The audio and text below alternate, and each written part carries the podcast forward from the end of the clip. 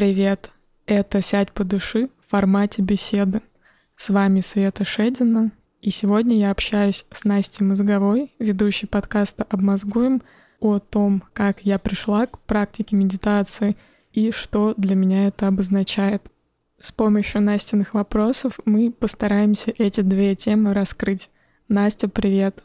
Привет, Света! Я очень рада, что мы с тобой наконец-то это делаем. Да, я тоже очень рада. Спасибо тебе большое, что согласилась мне помочь в этом.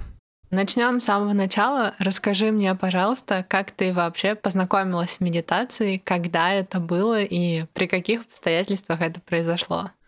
Самый первый раз я услышала слово медитация от своей бабушки, которая при выходе на пенсию начала преподавать йогу и прочие практики работы с телом, работы с умом к этому она всему пришла не от хорошей жизни, потому что она была матерью одиночкой троих детей, троих сыновей, и работала фрезеровщицей на заводе у станка.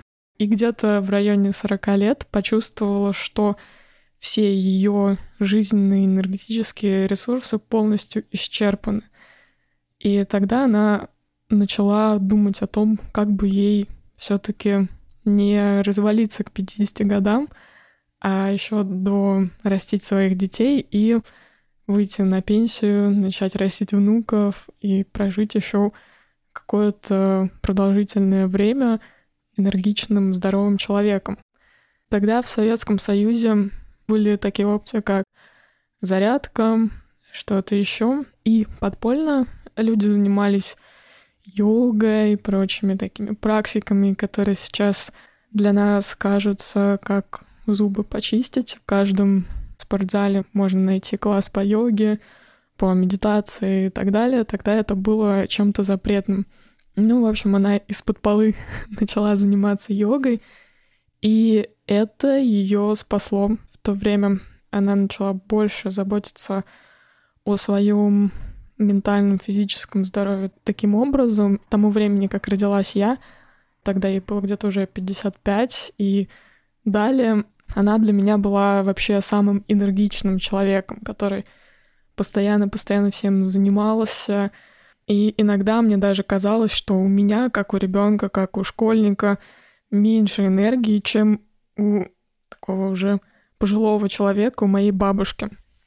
Когда я чуть-чуть подросла, конечно, меня это начало очень интересовать, потому что я сравнивала свою бабушку и бабушек моих других знакомых и друзей, и они очень кардинально отличались. Я начала анализировать, почему так, почему какие-то бабушки сидят на лавочке и просто щелкают семечки, обсуждают соседей, а почему вот моя бабушка ходит на танцы, на свиданки, и покупает себе красивое платье и, и вообще кайфует, как молодая девушка от жизни. Я поняла, что просто она вот эту свою жизненную энергию культивирует. Она прилагает некие усилия для того, чтобы поддерживать жизненный тонус. Но тогда мне это было не очень интересно, потому что у меня было очень много своего жизненного тонуса. И, ну, я посмотрела, да, что Лиля, моя бабушка, занимается йогу, чем-то там еще, ну, и ладно, пускай занимается. Вот когда мне будет 70 лет, тогда и займусь. И я начала работать на работе очень сильно, упарываться. Я человек старательный, поэтому трудоголизм меня очень быстро доконал.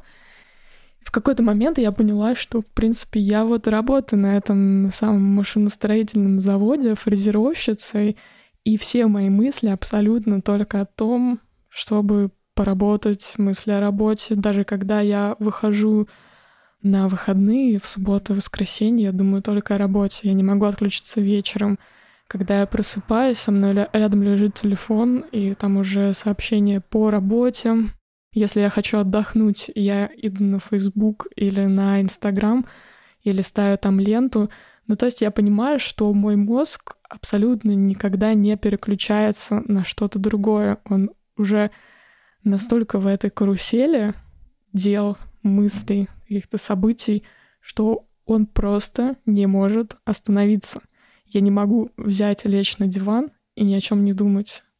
у Гончарова обломов, мог лежать и кайфовать от этого, я поняла, что я просто не могу лечь на диван. Таким образом, я поняла, что нужно задуматься о чем-то, что позволит моей кукухе не улететь, остаться в гнезде, научит меня чуть-чуть переключаться с одного на другое. Тогда я вспомнила о вот этих всех практиках осознанности, которые делала моя бабушка, и я поняла, что, видимо, время для них настало. Я начала искать информацию, ходить на занятия по йоге, занятия по медитации, но если йога еще была более-менее понятна, потому что существует э, некая серия из физических форм, которые ты выполняешь, и чувствуешь, как расслабляется мышца, то с медитацией я абсолютно ничего не поняла. Тебе нужно сесть, начать обращать внимание на дыхание, и ничего, в принципе, не происходит. Я читала много книг и ну, не понимала, да, зачем это вообще делать, потому что ну, ты просто сидишь.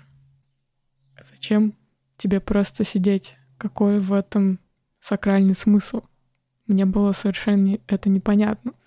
И такой второй заход в медитацию, получается, у меня тоже не состоялся, потому что я не нашла какой-то ресурс знаний учителя, чего-либо еще, какого-то источника информации, за который можно было зацепиться, чтобы создать привычку.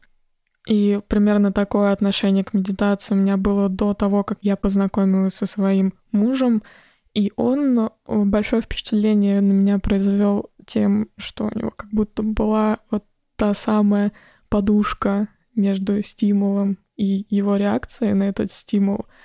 Такое, как описывает умение находиться в моменте, осознанность и так далее.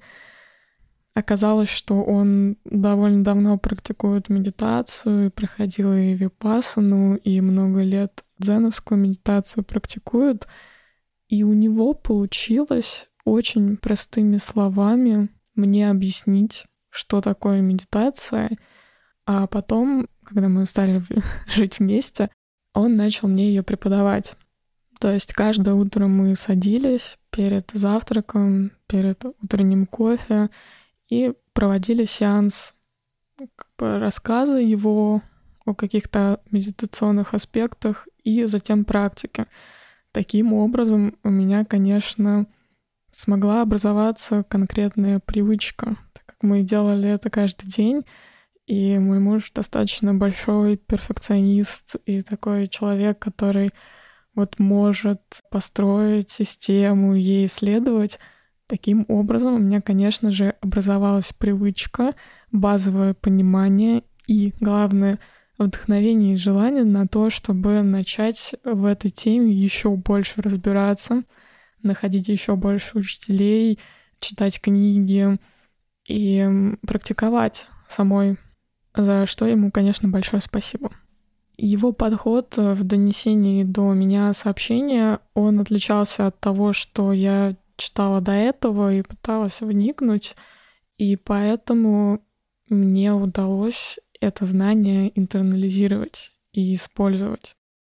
А расскажи мне, в чем была разница? Ты сказала, что отличалось то, что показывал или там говорил Миша от того, что ты до этого сама как-то изучила или получила к этому доступ? Разница была в том, что он это объяснял мне не на основе неких религиозных концепций, а презентовал это как набор техник, знаний для гигиены ума. Он рассказывал о медитации как о навыке, который можно вполне себе оттренировать и не делал из этого какой-то цели или сложные концепции, которые вот недоступны всем смертным и может открыться только каким-то более просветленным людям. Да, наверное, самое главное было в том, что он мне объяснил, что это практика, это не движение к просветлению, это просто практика, которую ты делаешь, ничего от нее не ожидая. ты находишь время для того, чтобы осознать себя в моменте. Так же, как ты находишь время для того, чтобы почистить зубы с утра или приготовить еды. Ты делаешь эту задачу, не накладывая на процесс дополнительные концепции, ожидания, цели, задачи и так далее. Таким образом, я стала воспринимать медитацию как инструмент, который можно изучить, который можно попробовать из любопытства, а не как путь к нирване или что-то магическое. Как я уже сказала, мы начали практиковать вместе под его слова, которые он говорил. То есть примерно такой же формат, который я сейчас устраиваю в подкасте «Сядь, подыши». И таким образом я узнала, какие бывают техники, как они отзываются в моем теле, в моем уме. Мы просто садились каждое утро без всякой цели, из-за любопытства. Ничего не ожидаем. Ну, просто давай попробуем вот эту историю давай. И через некоторое время я сама начала замечать в себе, что М, а вот это я почувствовала, что я сейчас устала. Раньше бы я не почувствовала этого и продолжала бы работать, например, вечером. Или о, я заметила, как я сейчас испытала эмоцию гнева, а раньше бы я уже сейчас сразу бы там взяла кружку и разбила бы ее об стену. А сейчас я заметила, я эту эмоцию испытала и могу ее выразить, например, через то, что я бью подушку, а не порчу сервис. Или, например, вот сейчас у меня очень сильно чешутся глаза, они у меня чешутся каждый апрель, потому что каждый апрель цветет береза, и я понимаю, что, например, в этот момент мне стоит пойти и закапать капли мои от аллергии, а не чесать себе глаза. И это та самая подушка, буфер между стимулом и реакцией, о которой я говорила ранее, которых нет, например, у животных, когда у кошечки или собачки что-то чешется ну, на голове, они чешут, поэтому им такие пластиковые воротнички надевают. И я это ощущаю так, как будто медитация надела на меня этот самый воротничок, который помогает мне сначала осознать, что происходит а затем уже реагировать на это каким-либо образом. Кроме того, человек такое сложное существо, у которого кроме чоса есть э, еще огромное количество физических и эмоциональных реакций, раздражителей, которых он не осознает. И практики mindfulness, практики медитации, они как раз помогают подсветить вот это тонкие ощущения, что они на самом деле обозначают, где они находятся и из каких чувств ты иногда действуешь. И вот так постепенно с практикой ты себя ловишь на моментах, не когда ты уже сидишь и по факту чешешь глаз, а ловишь себя в моменте, который предшествует ему, когда у тебя появилось раздражение в глазу, и ты уже можешь реагировать на это каким-либо другим образом. Но ставить изначально себе цели в медитации, стать более осознанным и вот нарастить себе вот эту подушку между стимулом и реакцией, или избавиться от стресса, или расслабиться, не стоит, потому что как только мы ставим себе цель, мы уже начинаем мониторить, а насколько мы к этой цели продвигаемся. И если по нашему мнению, мы продвигаемся недостаточно быстро, а это всегда так и будет, то мы начинаем испытывать фрустрацию и бросаем эту историю. Поэтому я очень хорошо понимаю, что для западного человека, нашего склада характера, вот эта история с тем, что тебе нужно чем-то заниматься ради чего-то. У каждого твоего действия должна быть цель — вот это то, с чем мы всегда живем. Медитация, она наоборот, она про то, что цели нет. Нет такого, что если ты сделаешь А, будет обязательно Б. Поэтому легче к этому относиться не как к истории, которая приведет тебя к какой-то цели, а скорее как к инструменту, как к технике, как привычки. Вот если хочется все-таки выбрать некую цель, чтобы попробовать заниматься медитацией, на любопытстве одном не уедешь, можно попробовать, например, как цель установить, сделать из эм, медитации привычку, да, такой ежедневный ритуал, который ты просто делаешь. Почти все мы как-то неосознанно приобретаем привычку чистить зубы, ну, просто потому что так надо. Но в итоге с утра, почистив зубы, ты наслаждаешься тем, что у тебя не пахнет изо рта целый день. Там через 20-30 лет, возможно, у тебя они не выпали, и они все еще такие же белые, прекрасные. Но если думать каждый день о том, как у тебя прогресс идет с зубами, ты их чистишь, что-то происходит или нет, а что произойдет через 5 лет, а что произойдет через 10 лет, наверное, можно сойти с ума, либо слишком сконцентрироваться на этом простом занятии, но в итоге ничего от этого большего не получить, кроме фрустрации и большей тревожности. Расскажи мне про трудности. Ты начала, получается, заниматься регулярно благодаря Мише и тому, что он тебя вел. Кстати, а как ты называешь guided meditation на русском? У тебя есть какое-то адекватное словосочетание? Нет, у меня пока что нет адекватного сочетания для guided meditations на русском. Я это называю просто аудиомедитацией. Угу. Это, наверное, максимально близкое, что я смогла придумать. Но это хороший вопрос, над которым можно задуматься. Может быть, наши слушатели нам смогут помочь в этом, как определить понятие действительно. Медитация с сопровождением, медитация с помощью. Возвращаясь к вопросу вот по поводу трудностей, получается, что у тебя сразу же был такой классный инструмент в виде помощи, да, и целого человека, который в реальном времени тебя вел по этому пути, но все равно какие-то трудности должны были быть. Вот расскажи, какие, если они были, ладно.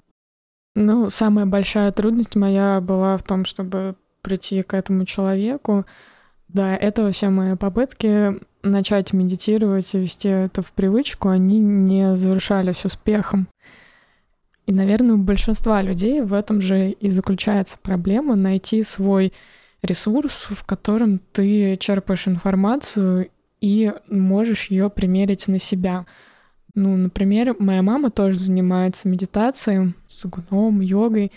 И вот те люди, которые ей преподают йогу и медитацию, ну, со мной они не очень сильно резонируют. У них достаточно эзотерический образ. Со мной резонируют более светские люди, которые, возможно, там занимаются исследованиями, нейронауками и так далее. Но по сути мы выполняем одни и те же техники и приходим к одному и тому же просто разными путями.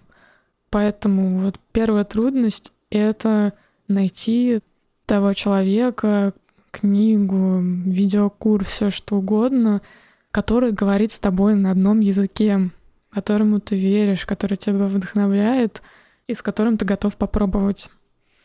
Например, у меня есть э, очень хороший друг, его зовут Лев, тоже делает подкасты. Привет, Лев.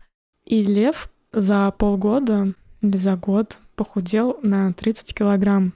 Это прям такой очень-очень серьезный шаг, и я у него спрашивала, Лев, ну как же ты сделал это? Конечно же, потому что всегда хочется тоже чуть-чуть подскинуть веса вечно. Лев рассказывал про систему, как он сделал так, чтобы без силы и воли ему это удавалось, и посоветовал одного блогера, которому он прислушивался во время своего похудения. Ну, там, дает советы по питанию и так далее.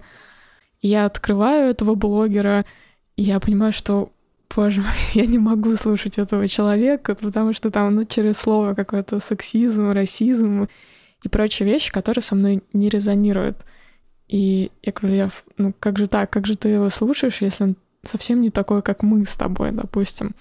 Я говорю, ну, я просто могу фильтровать, и я выбираю только ту информацию, которая мне нужна, а всю остальную фильтрую. Ну, вот есть такие люди, как Лев, которым не важно, в каком формате им преподносят информацию, они могут ее взять, пропустить через свой фильтр и вот этот вот получившийся сухой или мокрый остаток использовать для себя, получать из этого для себя пользу. Я другого типа человек. Для меня очень важен этот резонанс с учителем, с книгой, с любым источником информации, из которой я эту информацию получаю. Может, это минус, может быть, нет, но я вот воспринимаю лучше информацию, когда она поступает от человека, принципы и ценности которого со мной резонируют. Для меня это важно. Поэтому для меня пункт найти учителя был таким самым-самым сложным. Сейчас мне очень нравится, как рассказывает про практику осознанности Энди Падиком, создатель Headspace. У него получается всегда это сделать через какие-то истории интересные и очень сложные концепции, таким образом выразить на совсем простых бытовых примерах, которые может понять любой человек и прочувствовать любой человек. Второй сложный момент в практике медитации для меня был это простроить привычку, особенно учитывая тот факт, что никаких сиюминутных результатов, осязаемых для меня, нет. Процессе практики медитация кого-то, конечно же, ослабляет, но очень многих людей, и в том числе меня, изначально это вызывало большую тревогу.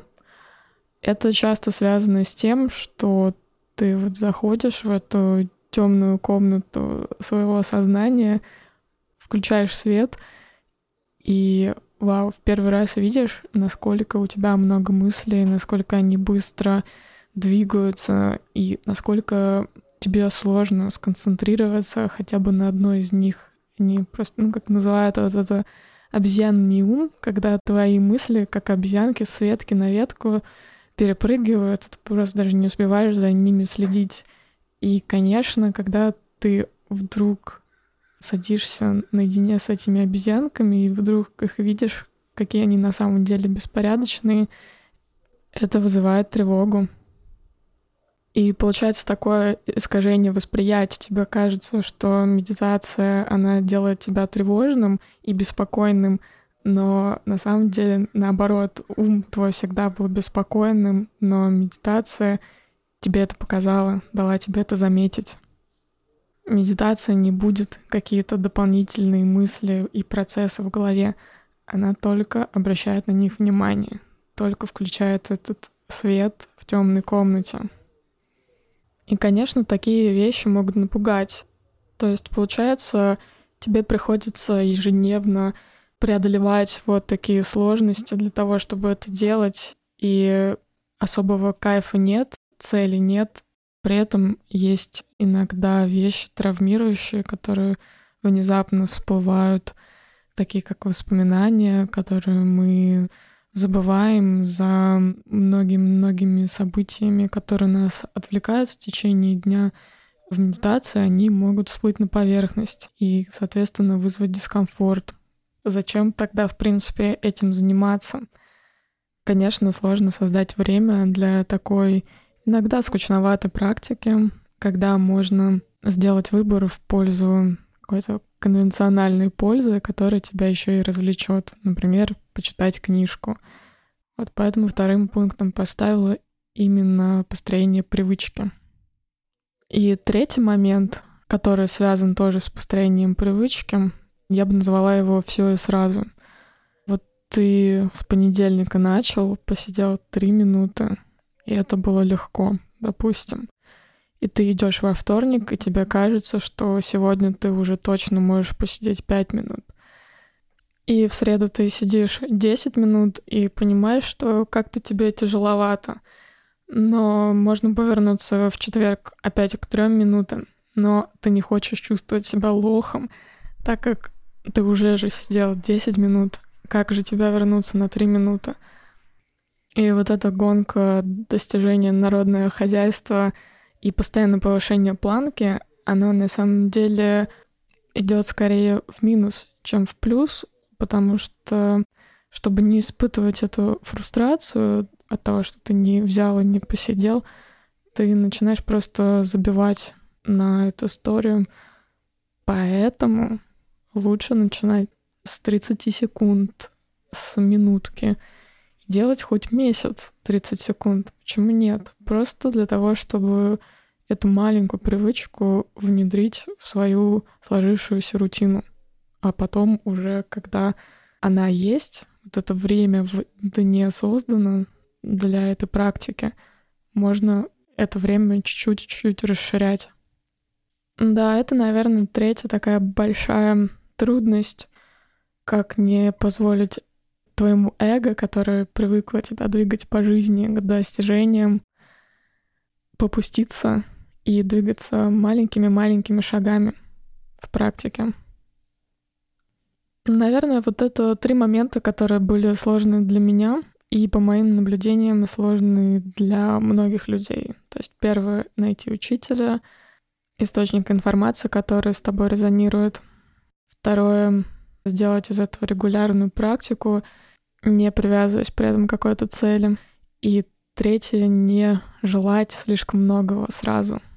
Расскажи мне, пожалуйста, как твоя практика медитации выглядит сейчас? Я думаю, что я завела «Сядь по души» именно для того, чтобы преодолеть вот эту вторую трудность и сделать себе регулярную практику. А сейчас уже нет такой возможности заниматься вместе с мужем постоянно, потому что он встает раньше меня, начинает работу раньше меня, и мы в этом плане не синхронизированы. А вот «Сядь по души» — это такое мое обязательство перед общественностью, которая на меня немножко давит в позитивном смысле, и я беру и делаю. Чтобы делать практики для других, мне, соответственно, конечно же, нужно практиковать самой и развиваться в этом направлении, чтобы я чувствовала, что я могу передавать свои знания другим. «Сядь по душе» — это трансляция моего личного пути, медитации, мое понимание техник и практик, и я чувствую в себе потребность рассказывать другим людям, делиться этим знанием, потому что мне кажется, что это может людям помочь, и то, как люди сейчас на это откликаются, я вижу, что это действительно помогает, и это позволяет мне двигаться дальше. Сейчас я иногда медитирую с помощью Headspace, иногда медитирую сама, иногда езжу на ретриты, ну, скажем так, ездила до карантина. И мой выбор между тем прослушать медитацию с кем-то, помедитировать или помедитировать самой, зависит от моего текущего состояния. Бывает так, что у меня слишком эмоциональное состояние, я понимаю, что я не смогу просто сама сесть и подышать. Мне нужно, чтобы был какой-то дополнительный якорь, за который я могу ухватиться, вроде инструкции от другого человека. И такое чаще всего случается, когда у меня цепочка практики прерывается каким-то образом. Например, я путешествую. Недавно я была в Москве, в Петербурге в начале года. И там была такая карусель событий, встреч, все такие классные, интересные. Конечно, когда ты приезжаешь на короткое время на родину, тебе хочется не сидеть медитировать, а наслаждаться жизнью. И я считаю, что это прекрасно. Но потом, когда опять садишься медитировать, если ты до этой паузы медитировал по 15 минут спокойно, ты понимаешь, что уже 5 минут тяжеловато сидеть. Очень сильно отвлекаешься и уже дальше не можешь. Ну и в таких случаях я либо пробегаю к медитации с инструкциями, или сижу поменьше и совершенно не парюсь насчет этого, не фрустрирую, начинаю опять с малого. И я всегда тоже призываю людей следить за своим настроением. Если, допустим, сегодня не хочется вообще сидеть, а хочется походить или посмотреть в окно или полежать, ну, нужно, значит, дать телу то, чего оно просит. Ведь, по сути, медитация, она не ограничена подушкой и сидячей позой. Находиться в моменте ты можешь везде. Просто тебе легче ну, в такой простой понятной позе, отключиться от мыслей и, например, сосредоточиться на дыхании. И это сложнее сделать во время прогулки, например, когда меняются пейзажи и что-то происходит вокруг, и нужно это отслеживать все время. Но если себя удается поймать в этом моменте и сфокусироваться, например, на дыхании, то получается та же медитация. А ты когда-нибудь ходишь на занятия по медитации куда-нибудь? Я выезжаю на ретриты скорее, чтобы узнать что-то новое, какие-то подходы новые, пообщаться с сообществом людей, которые медитируют, и, возможно, обсудить с ними какие-то трудности или наблюдения. Я живу сейчас в Сан-Франциско области, и это, конечно, прекрасное место для того, чтобы этим заниматься. Очень много всяких медитационных клубов, ретритов, различных-различных направлений. Много центров випассаны, есть э, дзен, медитация — в общем, любые направления вида медитации, которые существуют, мне кажется, можно найти здесь. Я часто говорила на этом подкасте о том, что в медитации нет цели, не нужно привязываться к цели, но при этом мои все выпуски, они каким-то образом называются таким, что либо осознаем волнение, либо отпускаем что-то, дышим как каким-то особым образом. И мне кажется, это неплохо с той точки зрения, что мозгу надо за что-то изначально зацепиться. Я, например, недавно проводила пользовательское исследование, и на нем человек рассказал мне такую историю. Он должен был проходить собеседование, ехал в такси, причем собеседование со службой безопасности и должно оно было проходить э, с помощью полиграфа, то есть детектора лжи. Соответственно, человек очень-очень сильно волновался, ехал в такси, и тут выходит выпуск «Сядь, подыши» перед сложным разговором. Он такой, вау, вот это мне в тему. Самый сложный разговор в моей жизни. Посижу, подышу. И мне кажется, это классно. Да, техники одни и те же, ты точно так же дышишь, ты точно так же оставляешь внимание на дыхании, там, навешиваешь на мысли ярлычки. Но если в данный момент тебя именно срезонировало прослушать про сложный разговор, и это привело тебя к практике, то почему бы и нет, с этого можно вполне себе начать. Потом эта цель из контекста вырванная сама по себе может уйти, а практика при этом останется. Я пока тебя слушала и вот рассказывала про собеседование и полиграф, я mm-hmm. подумала о том, что в прошлом году у меня впервые был повод или возможность прийти к медитации в очень эм, действительно сложный момент. Мне делали операцию небольшую и вырезали mm-hmm. родинки на спине, и я, соответственно, была в сознании, но мне было безумно больно. И я в целом mm-hmm. очень боюсь любых, э, то есть для меня до сих пор страшно сдавать кровь из пальца. Мне кажется, что mm-hmm. у меня сейчас кинжал в пальце, а не вот эта вот микроиголочка. И вот я лежу на этом операционном столе, вокруг меня очень много людей, рядом еще один операционный стол, на котором оперируют другого человека. И я понимаю, что у меня паника, но я не могу позволить себе, там, например, дрожать или дышать ускоренно, потому что меня сейчас будут разрезать и зашивать, и все это микродвижение, и каждое движение с моей стороны будет усложнять задачу врачам. И я впервые вот э, смогла воспользоваться медитацией для того, чтобы себе очень сильно помочь. И в итоге все время, пока это длилось, я просто снова и снова возвращалась к дыханию. У меня потихоньку периодически текли слезы, но без какого-либо движения или содрогания там в дыхании. И я mm-hmm. потом очень много об этом думала, то, что Не знаю, у меня было какое-то как облегчение или радость насчет того, что я не зря сидела и медитировала со всеми этими аудио в разных приложениях, что это не было просто так. То есть, потому что я периодически себя как бы критикую и думаю, а я по-настоящему сейчас работаю, и mm-hmm. что-то во мне меняется, и я что-то делаю, или я просто сижу, и кто-то у меня на фоне болтает, как будто бы я слушаю подкаст. Я, в общем, да, была очень удивлена и впечатлена тем, что я смогла это использовать, и я почувствовала действительно эффект в моменте, и я чувствовала, что я могу за это сейчас держаться, что мне очень mm-hmm. страшно и очень больно.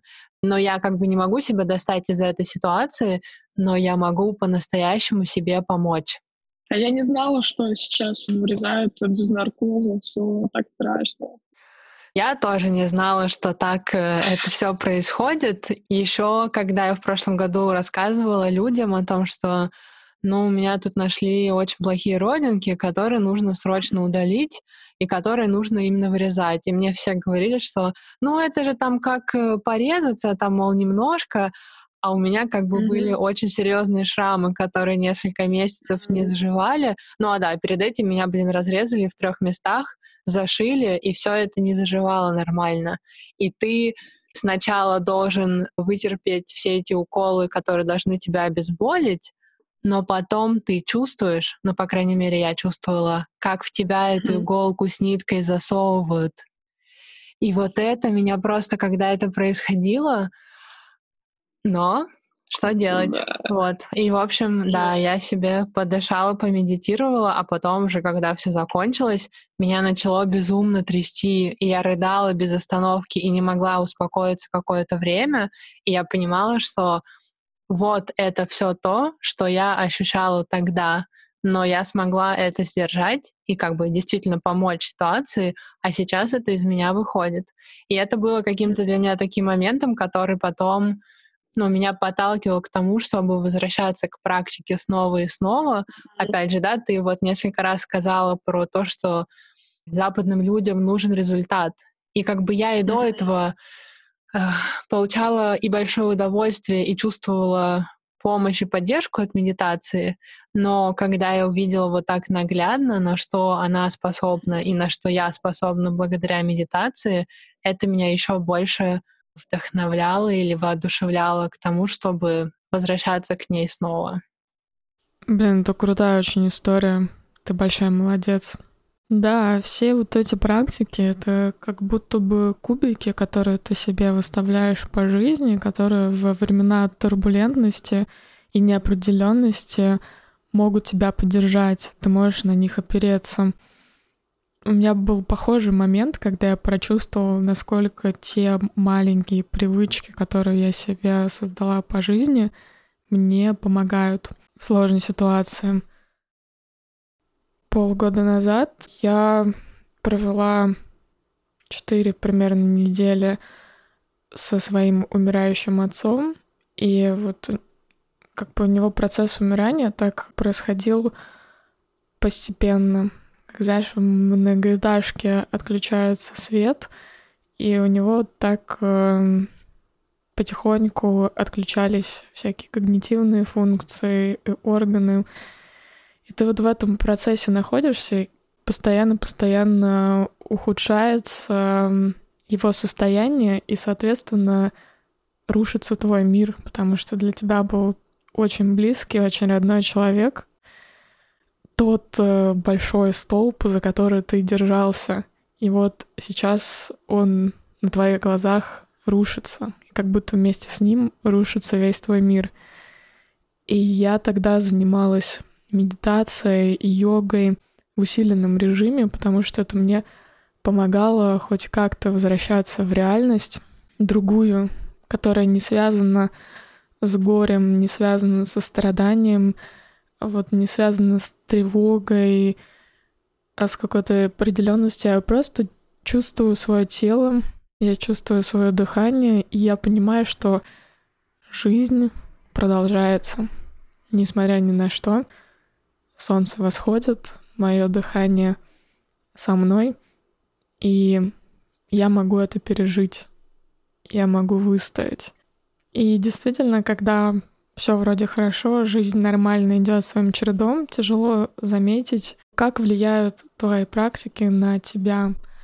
Но когда случаются какие-то события хаоса и неопределенности, например, та непонятка, в которой мы сейчас все живем, помогает вот это время и пространство, которое мы создаем для того, чтобы сесть, подышать каждый день, соединиться со своим дыханием, соединиться с собой, почувствовать, что вот этот момент, он есть, мы им обладаем. И это может быть ощущением той силы, которая как раз так нужна в момент неопределенности. Опять же, возвращаясь к точкам опоры, я вот сейчас, мне кажется, впервые начала в итоге медитировать несколько раз в день, именно потому что поняла, что мне нужно чаще себе помогать. То есть, грубо говоря, если у меня просто там есть стабильная проблема того, что я очень плохо сплю, мне очень сложно mm. засыпать, даже когда все более или менее нормально, то сейчас mm-hmm. я не только очень плохо сплю, но и периодически там с утра или посреди дня меня просто сносит, и я, ну вот, замечаю, что да, нужно останавливать себя, и вместо того, чтобы там заходить в Инстаграм в очередной раз и все себе усложнять, да. нужно вместо этого открыть э, и что-нибудь послушать, помедитировать пять минут, и потом ты действительно по-другому себя чувствуешь. И ты как раз появляется, опять же, подушка, с которой мы с тобой начали, благодаря mm-hmm. которой у тебя вдруг появляется как бы внутренняя возможность сделать какой-то mm-hmm. другой выбор. Да, когда весь мир вокруг рушится и стабильности во внешнем мире нет, приходится создавать его самостоятельно с помощью практик. И в таком виде, конечно, острее чувствуешь их влияние на себя. Настя, спасибо тебе большое за то, что помогла мне порефлексировать на тему своего пути. Сама бы я не справилась с этим. Очень классные вопросы, очень классные уточнения. Спасибо, мне очень понравилось с тобой общаться. Дорогие слушатели, скажите, как вам формат и расскажите, на какие темы вам было бы интересно услышать выпуск. Спасибо вам, что прослушали этот выпуск, и спасибо всем тем, кто поддерживает «Сядь, подыши» на Патреоне. Вы супер. До встречи.